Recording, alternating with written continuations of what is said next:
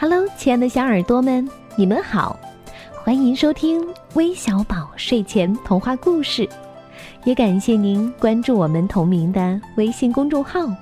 我是珊珊姐姐。今天是大年初三，珊珊姐姐依然要给你们分享好听的故事，题目叫《美丽的家》。青蛙先生有个很漂亮的家，一幢雪白的房子，一个清清的小水塘，一片果树林和一块开满鲜花的草地。小鸭、小鹅喜欢到水塘里吃小虫、练游泳；小熊、小象喜欢到果树林里吃水果、散步。小鸡、小兔和小羊喜欢到草地上捉虫、玩游戏。青蛙先生的家总是热热闹闹的。一天，青蛙先生想，如果把房子装修一下，朋友们一定会更喜欢这儿了。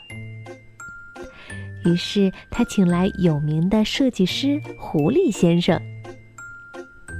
狐狸先生站在房子前看了看，说：“如果没有小水塘，你的房子会又安静又漂亮。”青蛙先生觉得很有道理，他开来推土机，填平了那个清清的小水塘。狐狸先生望望房后的果树林，说：“如果没有那片树。”你的房间会又明亮又舒服。青蛙先生用伐木机伐平了果树林。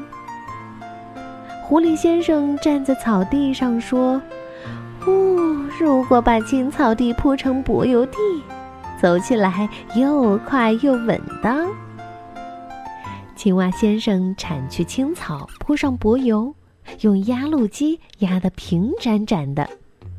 在狐狸先生的指挥下，青蛙先生的房子装修的像座宫殿一样，金光闪闪。